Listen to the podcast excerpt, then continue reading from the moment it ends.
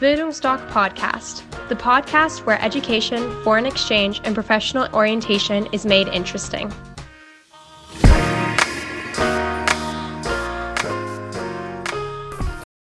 Hallo, mein Name ist Horst Rindfleisch und ich bin Auslandsberater der Bildungsdoc Akademie in Dresden.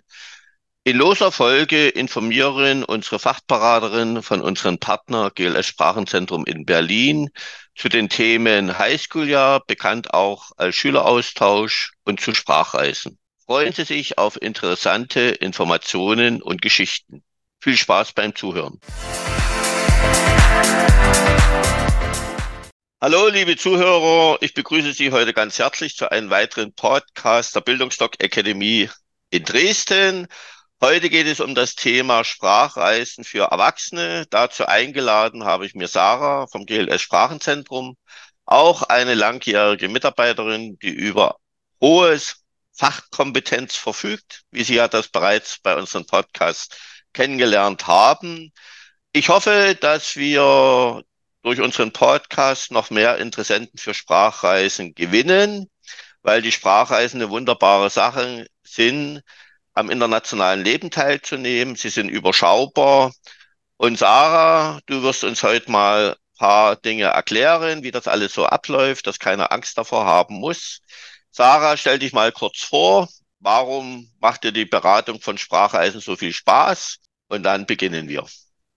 Okay, hallo, ich bin Sarah. Ich arbeite beim GLS Sprachenzentrum im Sprachreisenteam, bin unter anderem für die Erwachsenen-Sprachreisen zuständig und ähm, mache das auch sehr gerne, vor allem die Beratung, weil ich privat auch ähm, super gerne verreise und sehr viel, auch schon viel gesehen habe, was natürlich auch in dem Job ähm, gut hilft, da man auch ähm, die Länder schon selber gesehen hat und dann auch nochmal ganz anders in die Beratung reingehen kann.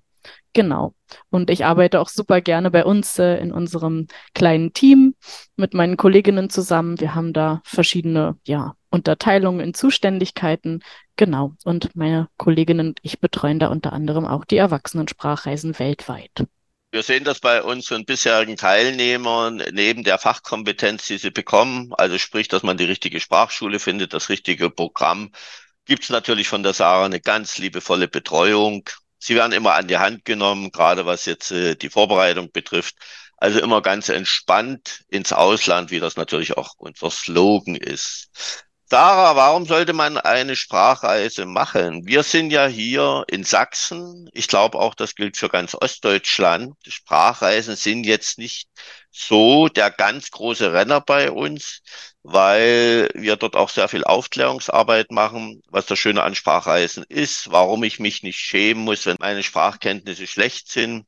Warum sollte ich eine Sprachreise machen? Da gibt es natürlich verschiedene Gründe. Also der ähm, Grund Nummer eins bei den meisten ist wahrscheinlich die Sprache entweder ganz neu zu erlernen oder seine Sprachkenntnisse aufzubessern. Und was das Gute an der Sprachreise ist, man taucht auch gleichzeitig in die Kultur des Landes ein, weil man einfach vor Ort ist. Das ist einfach ein ganz großer Unterschied, ob ich jetzt zu Hause an der Volkshochschule einen Englischkurs belege, aber nur von anderen Deutschen umgeben bin oder ob ich eben direkt hinfliege, auch die Kultur mitnehme, die Einheimischen kennenlerne, nochmal einen ganz anderen Eindruck gewinne. Und auch die Lernfortschritte sind dann natürlich nochmal ganz andere, weil man im Land selber auch immer direkt gezwungen ist, die Sprache zu lernen, weil man sich eben sonst nicht verständigen kann und dann auch die Hemmschwelle einfach viel schneller überwindet.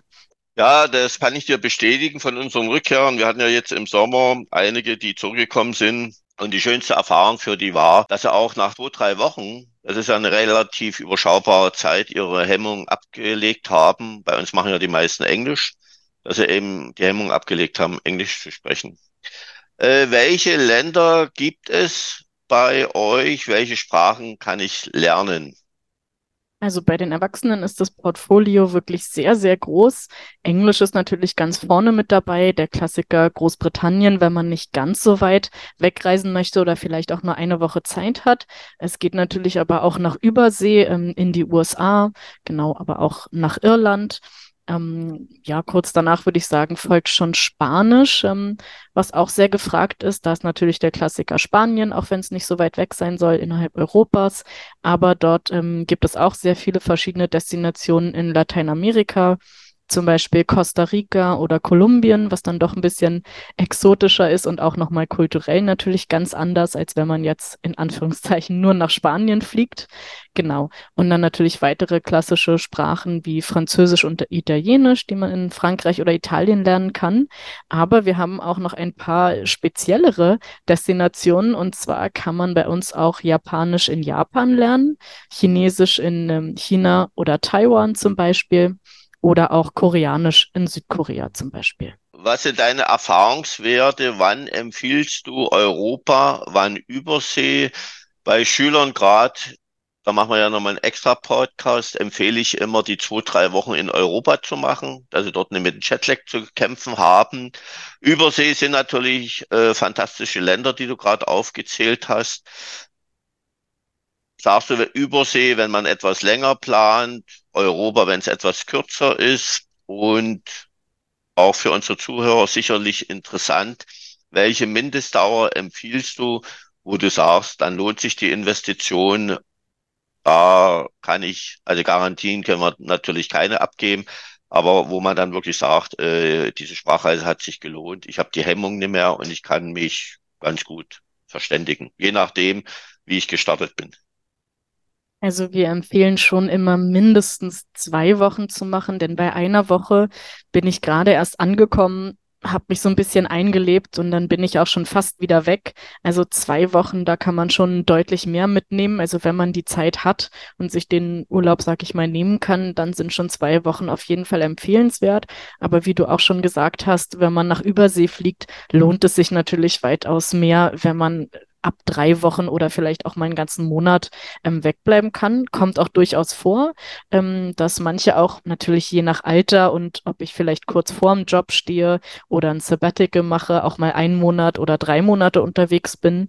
Ähm, was man auch machen kann zum Beispiel, man kann auch Destinationen kombinieren. Wenn man jetzt zum Beispiel sagt, ich fliege nach Südamerika und bin einen Monat in Costa Rica und einen in Kolumbien, also da sind die, ähm, ja, ist es relativ flexibel, wie man das planen kann. Ähm, was die Reisezeit angeht, ähm, zum Beispiel ist sehr beliebt, es gibt ja auch Englischsprachreisen nach Malta für Schüler und für Erwachsene. Und dort ist es natürlich, wenn bei uns hier schon der Herbst vor der Tür steht und es vielleicht schon ein bisschen ungemütlicher wird, sind dort die Temperaturen immer noch sehr angenehm. Ähm, und dann ist nicht mehr Hochsommer, wo es dann dort schon sehr heiß ist, sodass es eine beliebte Reisezeit zu Frühjahr und Herbst Malta zum Beispiel, aber auch im Sommer nach England, da kann ja auch durchaus mal schönes Wetter sein. Oder zum Beispiel Übersee, ähm, wo die Jahreszeiten ja umgekehrt sind, wie bei uns Australien oder eben auch Costa Rica. Da fliegen auch die meisten dann eher so im November, Dezember, Januar, Februar, März hin. Genau. Muss man dann einfach auch mal gucken, wie das Wetter immer vor Ort ist, aber so ungefähr verteilt sich das. Ich möchte vielleicht eine Anmerkung machen zu England, dass es da auch schöne Tage gibt. Mein jüngster Sohn wohnt seit zehn Jahren in England. Zu Beginn hat er in London gewohnt und ich kann mich nicht erinnern, dass ich mal in London war, wo es nicht geregnet hat. Also London ist wohl dafür spezielles Pflaster. Er wohnt seit vielen Jahren jetzt in Südengland, also an der Küste, am Meer. Und dort muss ich sagen, jedes Mal, wenn ich dort bin, es gibt mal einen Regentag, das kann passieren. Aber die meiste Zeit ist schönes Wetter. Das ist wie an der Ostsee. Da ist eben der Wetterwechsel sehr schnell.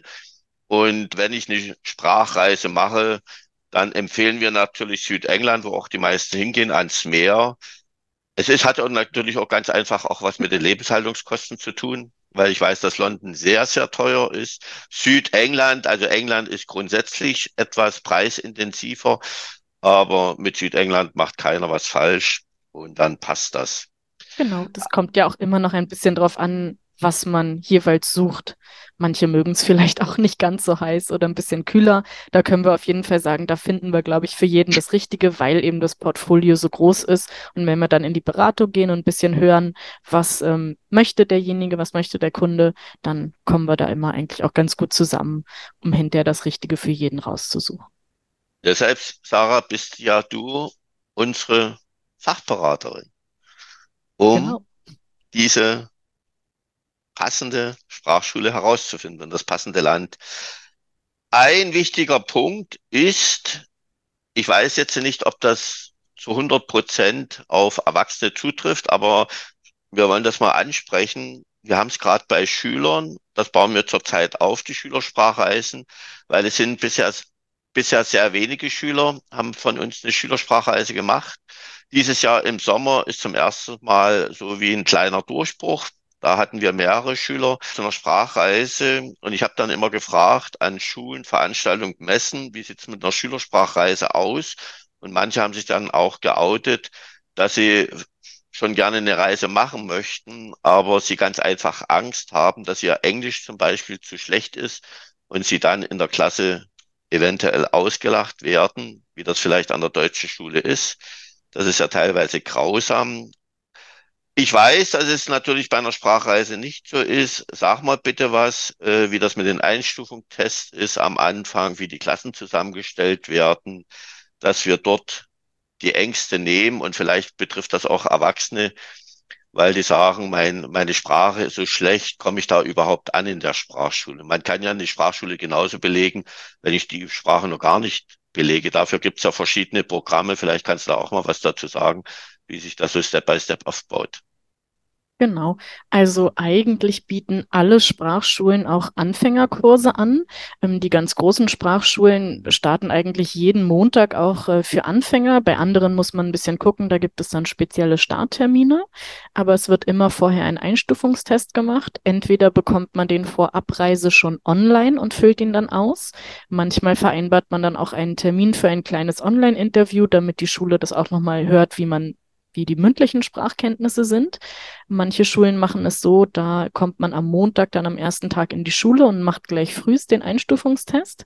Der wird dann ausgewertet und dann werden die Klassen eingeteilt. Das heißt, es gibt immer verschiedene Kursniveaus von A0 oder A1 ist sozusagen das Einstiegslevel und dann ähm, wird man je nach Sprachkenntnissen eingeteilt. Und da muss man auch keine Angst haben, ähm, dass man sich blamiert, denn man ist ja in der Regel dann mit gleich starken in der gleichen Klasse, die das gleiche Niveau haben.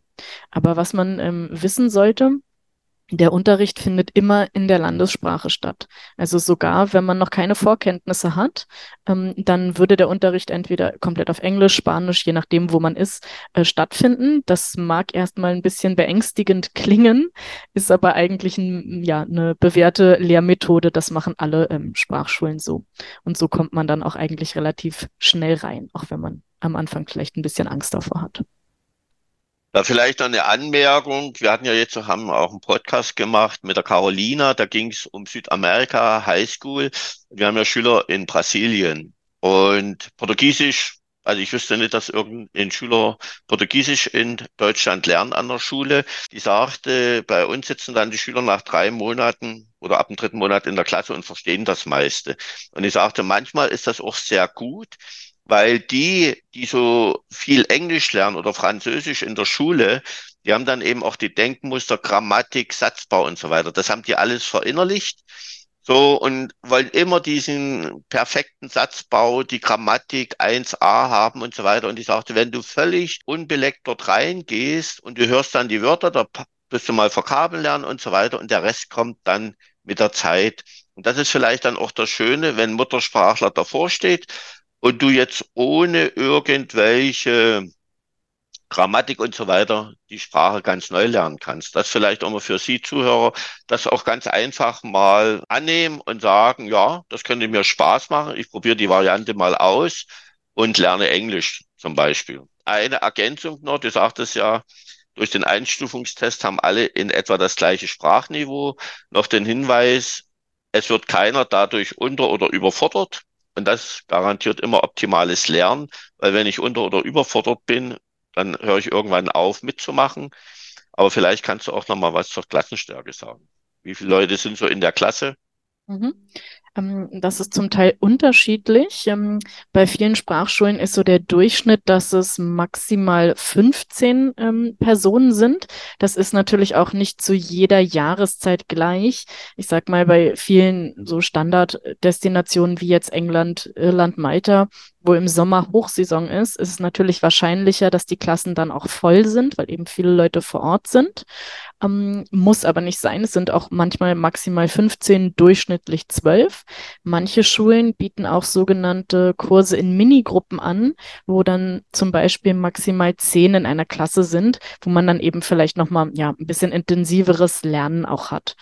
Ähm, wenn man zum Beispiel Intensivkurse bucht, ist es auch oft so, da sind vormittags dann im Vormittagskurs mehr Leute und nachmittags hat man sogenannte Wahloptionen. Da kann man dann sich nochmal auf Aussprache oder Grammatik ähm, fokussieren und diese Klassen sind dann oft kleiner, weil das dann eben ein bisschen fokussierter ist und besser ist in kleineren Lerngruppen. Also das ist genau unterschiedlich an den Schulen, aber man könnte sagen, im Durchschnitt sind das wahrscheinlich so 15 Leute pro Klasse, manchmal auch 16. Hm. Äh, in der Woche habe ich bestätigen oder nicht 20 Sprachstunden, also vier vormittags. An sehr vielen Schulen ja. Der Standardkurs besteht sehr, sehr häufig aus 20 Lektionen a 45 Minuten pro Woche. Das wäre dann der klassische Vormittagsunterricht. Was mich mal interessiert, ganz kurz. Wie viele Vokabeln muss ich am Tag lernen? Weil das ist mein Manko. ich glaube, das ist pauschal äh, schwer zu sagen, aber ich glaube, man kann es nicht vergleichen mit, ähm, mit dem Unterricht, wie man ihn früher aus der Schule kennt, dass man dann die Hausaufgaben aufbekommt und bis zum nächsten Tag diese und jene Vokabeln lernen muss, sondern es ist oft so, ähm, je nach Thema, was behandelt wird, werden dann themenbezogen Vokabeln ähm, vielleicht auch an die Tafel oder ans Whiteboard geschrieben, die man dann aufschreibt und automatisch, wenn man es nochmal durchgeht, ähm, im Nachhinein vom Unterricht dann lernt, aber man bekommt das jetzt nicht ähm, aufgetragen und es werden auch, glaube ich, keine Vokabeltests geschrieben. Also da braucht man dann auch nicht so Angst haben. Ich habe mal vielleicht früher in der Schule.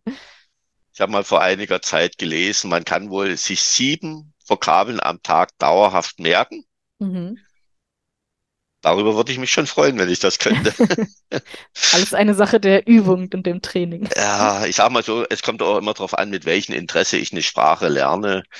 Und momentan auch. ist es eben bei mir nicht so, dass ich äh, permanent eine Sprache sprechen muss. Wie ist der Wochenablauf? Wir sprechen ja jetzt über Erwachsenensprachreisen. Die haben natürlich entsprechende Freiheiten. Das ist nicht so wie bis 16-Jährige die immer eine Aufsichtspflicht brauchen. Vormittags habe ich die Sprachschule, Mittag Lunchpaket sicherlich.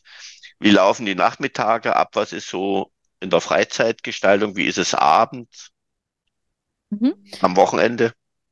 Genau. Also je nachdem, was man für einen Kurs gebucht hat, wenn wir jetzt mal davon ausgehen, man möchte zwar die Sprache lernen, aber auch noch ein bisschen Urlaub nebenbei machen und man hat sich für den Standardkurs entschieden, dann wäre der meistens am Vormittag, kann in der Hochsaison aber tatsächlich auch mal nachmittags stattfinden, der Unterricht oder im täglichen Wechsel. Wenn man jetzt davon ausgeht, vormittags ist der Unterricht, dann hat man um die Mittagszeit schon frei. Ähm, genau, geht vielleicht Mittagessen erstmal nach der Schule oder mit den neuen ähm, ja, Kursteilnehmern, die man kennengelernt hat. Und dann hat eigentlich jede Schule ein Freizeitprogramm, was nachmittags und abends angeboten wird. Das gibt dann meist einen Aushang in der Schule, wo man sehen kann, was findet in der Woche oder in dem Monat, wo ich da bin, statt, kann dann drauf gucken. Und wenn einen was interessiert, dann kann man sich direkt vor Ort dafür anmelden. Viele kleinere Veranstaltungen äh, sind auch kostenlos oder kosten einfach nur einen kleineren Beitrag. Das können mal so Barbecues am Strand sein oder im, im Garten von der Sprachschule oder Filmabende. Es wird ins Museum gegangen, Beachvolleyball gespielt, je nachdem, wo man ist. Ähm, genau, können also sportliche, kreative Aktivitäten sein oder einfach kulturelle Sachen. Ähm, abends ähm, machen viele auch mal, wenn man jetzt in Spanien ist, ein Paella-Abend, dass sie zusammen gekocht und dann zusammen gegessen wird beispielsweise oder ein Wine-Tasting. Genau. Und an den Wochenenden finden dann oft Ausflüge statt, meist in die nähere Umgebung oder in größere Städte. Wenn man jetzt zum Beispiel in einem kleineren Ort in England ist, würde höchstwahrscheinlich mal ein Ausflug nach London auf dem Plan stehen. Das wird dann organisiert ähm, über die Sprachschule. Dann wird also eine Art Reisebus gestellt und oftmals auch ein Guide. Da kann man sich dann auch für anmelden und das auch direkt vor Ort bezahlen. Das findet dann am Samstag oder Sonntag ganz oder halbtäglich statt. Genau, das sind so. Das ist dann sozusagen äh, der Reisebus mit Guide, dass ich so, wie das auch bei Schülersprachreisen üblich ist, so die Sprache spielerisch lerne. Also aus der Situation heraus. Genau, Dafür sind ja die Nachmittage auch gedacht. Genau, dass man einfach mal ins aktive Sprechen auch kommt, noch mehr als, ähm, als im Unterricht und dann einfach die Sprache anwendet. So lernt man es ja dann auch einfach am besten. Ja, dass ich in Gespräche reingezogen wäre, nicht mehr überlege, wie ist das, sondern Genau. ganz einfach antworte und dass ich dann, wie gesagt, meine Hemmung ablege. Für Erwachsene wichtig, wie ist die Unterbringung? Welche Möglichkeiten gibt es? Hm. Es gibt ganz viele unterschiedliche Möglichkeiten, kommt auch immer auf die Sprachschule drauf an. Also nicht alle bieten alle Unterkunftsoptionen an, aber sehr weit verbreitet sind Studentenwohnheime. Natürlich eher für die, ich sag mal, 18 bis 25, 28-Jährigen interessant. Ähm, dann gibt es eigentlich so gut wie bei jeder Sprachschule die Privathaushalte, also sogenannte Gastfamilien, wo man unterkommen kann, meistens mit der Option auf Frühstück, Halbpension oder sogar Vollpension, sodass man Frühstück und Abendessen meist bei der Gastfamilie einnimmt. Dann ähm, haben viele Sprachschulen auch noch ähm, eigene Apartments oder Studios, wo sie die ähm, Teilnehmer unterbringen können.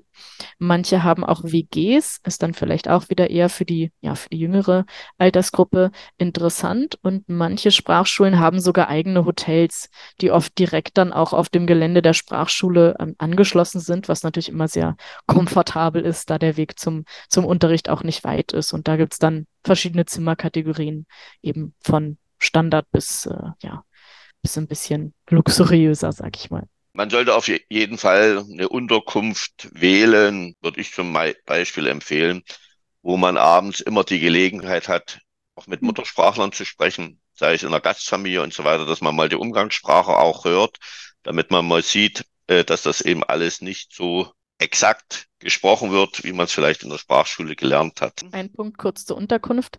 Es ist aber auch möglich, ähm, nur den Kurs zu buchen und sich selbst eine Unterkunft zu suchen. Wenn es zum Beispiel bei manchen Schulen jetzt nur Studentenwohnheime gibt oder es ist zum Beispiel auch nichts frei zu der Zeit, wo man reisen möchte, kann man sich auch selbst ein Hotel, Airbnb, wie auch immer, mieten und dann nur den Sprachkurs ähm, über uns buchen. Also das ist auch möglich. Es muss nicht immer beides gemeinsam gebucht werden. Oder in Hostel mit zehn Betten.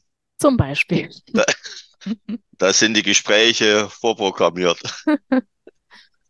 wenn man es aushält. Aber bei jungen Leuten ist das alles kein Thema. Eine Frage, wie ist die Betreuung? Wie gesagt, wir machen Erwachsenensprachreisen. Wenn jetzt Erwachsene sind, gibt ja auch verschiedene Arten von Menschen. Reden wir mal von Introvertierten, die sehr schüchtern sind oder die jetzt äh, nicht so anschlussfreudig sind. Gibt es da eine Betreuung? Wirst du ein bisschen an die Hand genommen? Also eine richtige Betreuung in dem Sinne, wie man es jetzt vielleicht bei den Schülersprachreisen kennt, gibt es nicht, aber es gibt natürlich Ansprechpartner und das auch für verschiedene Dinge. Also wenn man jetzt zum Beispiel eine Frage zu seiner Unterkunft hat oder es gibt ein Problem oder vielleicht ein Missverständnis, dann kann man sich an die Person von der Sprachschule wenden, die für die Unterkünfte zuständig ist, dass man das klären kann. Es gibt natürlich in jeder Sprachschule unten eine Art Rezeption oder Infoschalter, wo man sich mit allen möglichen Fragen, Problemen, Sorgen hinwenden kann, die einem immer helfen können. Und natürlich sind auch die Lehrer in gewisser Weise auch Ansprechpartner. Und gerade was du sagtest mit dem Introvertierten, das ist wahrscheinlich etwas, was die Lehrer ähm, in den meisten Fällen als erstes mitbekommen, weil sie eben mit den Teilnehmern am meisten zu tun haben. Und ich denke, da sind die auch alle ähm, geschult genug, da vielleicht nochmal einen kleinen Push zu geben, sodass äh, auch jeder dann Anschluss an die, an die Gruppe findet, sag ich mal. Aber natürlich ist auch ein bisschen oder sehr viel auch Eigeninitiative gefordert, da auch den inneren Schweinehund zu überwinden und ähm, mit den anderen auch einfach ins Gespräch zu kommen.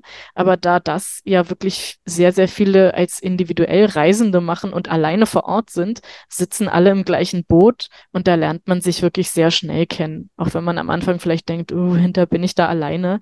Aber das ist in den seltensten Fällen so. Und wir empfehlen auch immer, an den Aktivitäten der Schule dann auch wirklich teilzunehmen, weil dort lernt man dann eben auch andere kennen und dann kann man sich auch mal freizeitmäßig außerhalb der Schulaktivitäten zusammentun oder zusammen Mittagessen. Und ich glaube, das entsteht immer auf sehr natürliche Art und Weise relativ schnell vor Ort. Sarah, was du gerade ansprachst, ist nochmal wichtig, wenn man alleine reist und auch liebe Zuhörer, auch mal der Hinweis, wir haben ja immer so unsere deutsche Mentalität, vieles wird alleine gemacht, man lacht relativ wenig und so weiter. Wenn ich ins Ausland komme, und ich bin allein, komme ich unter Gleichgesinnten. Also die, die eine Sprachreise machen, ticken ähnlich und keiner kennt mich. Also wenn ich jetzt etwas schüchtern bin, keiner weiß ja, dass ich schüchtern bin. Und dann wäre ich ganz einfach durch die Mentalität mitgerissen. Ich wäre in Gespräche reingezogen. Abends gehe ich mit dann zur Party oder zum Barbecue etc. Und das ist eben auch das Schöne an so einer Sprachreise, dieses internationale Leben, dass ich auf einmal sehe, es gibt noch eine andere Lebensqualität, als die ich aus Deutschland kenne und die mir sehr gut gefällt. Und deshalb entstehen ja, vielleicht kannst du da auch nochmal sagen, äh, haben wir die Erfahrung gemacht, dass auch in zwei, drei Wochen nicht wenige Freundschaften entstehen, die dann auch weltweit sind. Und vielleicht ist das auch für Erwachsene so eine Sprachreise mal eine Basis, dann anders am internationalen Leben teilzunehmen oder so wie du das machst mit deinen Auslandsaufenthalten, dass du eben solche Reisen machst, wo ein Mehrwert dabei ist, wo du Leute kennenlernst und so weiter. Also, dass man sich nicht bloß Urlaub gönnt, wo man für alles, was man machen möchte, bezahlt, sondern dass man auch ein bisschen selbstständig ist. Was sagst du dazu? Dafür ist doch so eine Sprachreise super geeignet. Ja, auf jeden Fall. Und das hört ja bei Erwachsenen eigentlich nicht auf. Also da gibt's ja keine, keine Grenze dazwischen. Es kann genauso ähm, passieren, dass man sich da super mit mehreren Leuten versteht, danach in Kontakt bleibt und vielleicht auch plötzlich, man lernt jemanden aus Frankreich kennen, äh, versteht sich super und der nächste Urlaub wird nach Frankreich geplant und man trifft sich dort. Also alles schon vorgekommen und gehört. Ähm, ja, auch aus eigener Erfahrung äh, von Reisen und so weiter. Ähm, das passiert da immer relativ schnell und ja, ist auch eine eine Art Horizonterweiterung im internationalen Sinne. Genau, dass man einfach auch viele internationale Freundschaften schließen kann. Ist auf jeden Fall rundum eine super Sache. Wunderbar, Sarah. Da sind wir schon am Ende. Vielleicht sagst du mal kurz den Erwachsenen, wie du sie an die Hand nimmst, wie so die Abläufe sind. Die Erstberatung machen wir immer. Da gehen wir immer die Eckdaten und wenn Sie sich dann Step by Step entschieden haben, in welche Richtung es geht, Land und so weiter, übernimmst du ja unsere Teilnehmer. Vielleicht sagst du noch mal kurz zum Ablauf was. Es ist jetzt nicht so spektakulär wie ein Highschool-Jahr oder ein ganzes Auslandsjahr. Aber vielleicht sagst du mal den Erwachsenen, dass das alles relativ easy ist und dass sie sich da keine Gedanken machen müssen. Genau, also wir würden dann auch noch mal ein Gespräch vereinbaren, um einfach zu gucken, worauf kommt es äh, dem Kunden oder der Kundin an, dass man die richtige Destination findet, die richtige Schule, den richtigen Kurs, besprechen das alles. Wir können dann auch immer unverbindliche Angebote erstellen und schicken. Genau. Und das ist vorher auch alles unverbindlich. Wir ähm, schicken dann erst äh, die Buchung auch zur Sprachschule, wenn wir die Buchung des Kunden vorliegen haben. Genau. Dann gibt's die Buchungsbestätigung und eine Rechnung. Und man erhält dann natürlich kurz vor Abreise, meistens so zwei Wochen vorher, auch nochmal detailliertere Reiseunterlagen, wo man am ersten Tag sein soll, was man mitbringen muss, wo die Sprachschule ist. Wenn man eine Gastfamilie gebucht hat, dann bekommt man die Unterkunftsdetails und auch die Kontaktdaten, dass man vorher in Kontakt treten kann. Genau, also das ist alles ähm, wenig aufregend, also genau ein ganz klarer Ablauf und äh, genau, immer gern durchrufen oder uns die Kunden weiterleiten und dann besprechen wir das nochmal alles ganz in Ruhe. So machen wir das, Sarah. Liebe Zuhörer, ich garantiere Ihnen eins, wenn Sie eine Stunde zu uns kommen, Sie finden den Weg ins Flugzeug. Und ich glaube auch, dass das wird eine Basis sein für ein Leben mit mehr Spaß, mit internationalen Kontakten. Ich habe das alles, wie gesagt, auch erlebt. Und es ist eine wunderbare Sache. Jedes Mal, auch wenn ich zu meinem Sohn nach England fliege und ich bin in London auf dem Flughafen, dann merke ich, es werden wieder wunderschöne Tage, weil die Körpersprache, es ist irgendwie anders. Es ist anders und das sollten Sie sich ganz einfach auch mal gönnen. In Urlaub ist alles wunderbar, aber die meisten kann man ja auch mal drüber nachdenken, kommen nach ihren 14 Tagen Urlaub wieder und sagen, nach drei, vier Tagen ist der Akku leer oder ich bin schon wieder urlaubsreif. Machen Sie lieber mal eine Sprachreise mit Mehrwert, internationales Leben, wo Sie dann auch noch davon träumen, internationale Kontakte haben und so wie Sarah, du das sagtest, dann mal nach Frankreich fliegen oder nach England, sich gegenseitig besuchen. Und das ist ja ja, das macht das Leben lebenswert. Sarah, ich bedanke mich. War wunderbar, wie du das Sehr hast nochmal rübergebracht. Und ich denke mal, alle Zuhörer hast du überzeugt, dass du die richtige Ansprechpartnerin bist. Das würde mich natürlich freuen. In diesem Sinne, liebe Zuhörer, ich hoffe, Sie konnten etwas mitnehmen. Mir hat Spaß gemacht. Tschüss. Tschüss.